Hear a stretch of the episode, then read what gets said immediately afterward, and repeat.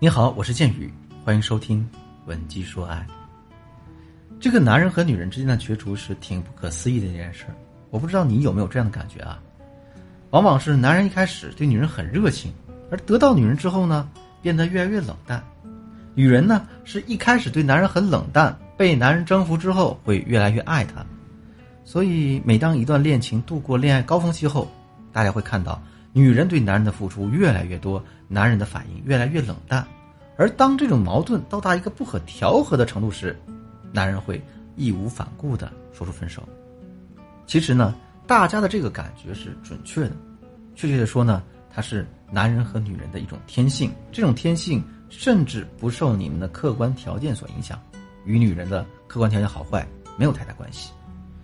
我举个例子，我的学员小美其实算是一个。有很多追求者的女神级人物，可是就是这样一个算是女神级人物的姑娘，也总是遭遇到被男人追到手过后再抛弃的事儿。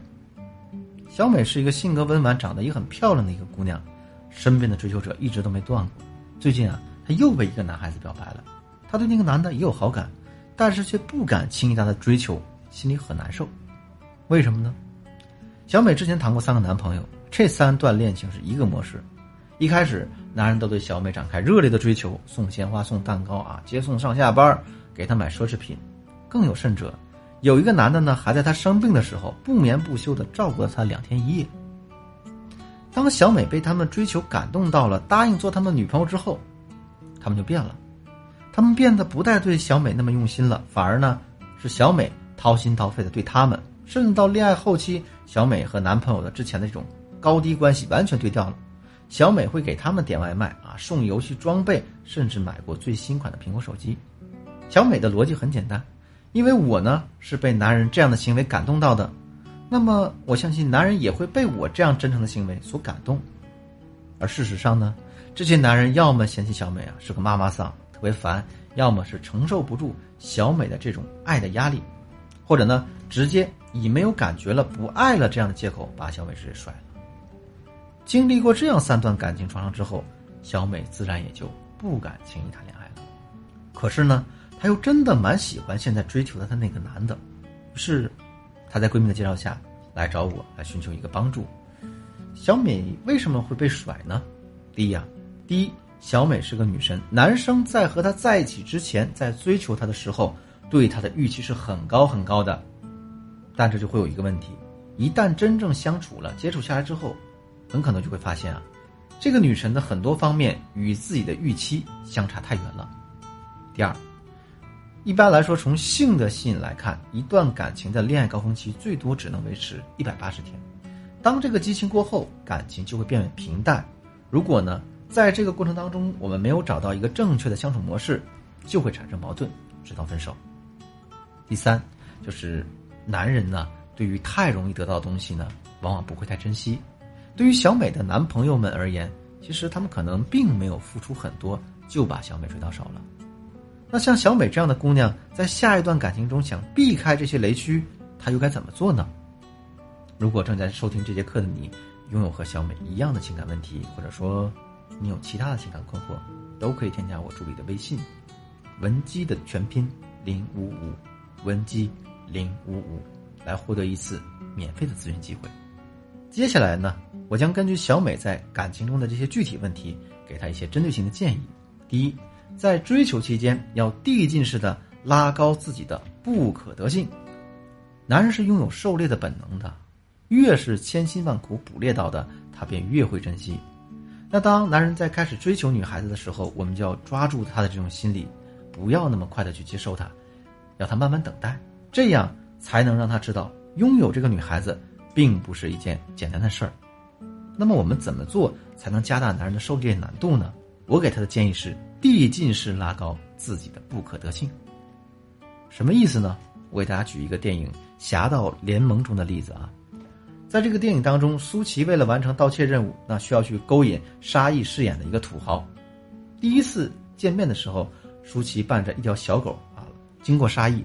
沙溢的狗就叫了起来。这个时候，苏琪没有去责怪沙溢，反而是装出一副受了惊吓的样子，紧紧抱着自己的狗，头也不回的跑回了家，只留下沙溢意犹未尽的看着这个女人美丽的背影，连一句话都没能说上。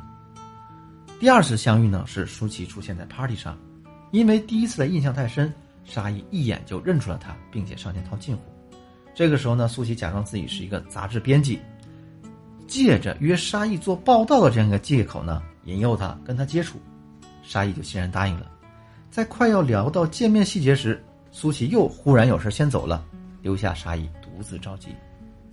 后来的一次呢，沙溢打电话给苏琪约见面，苏琪假装自己没空，在电话里说：“哎呀，我明天后天都没有时间耶。”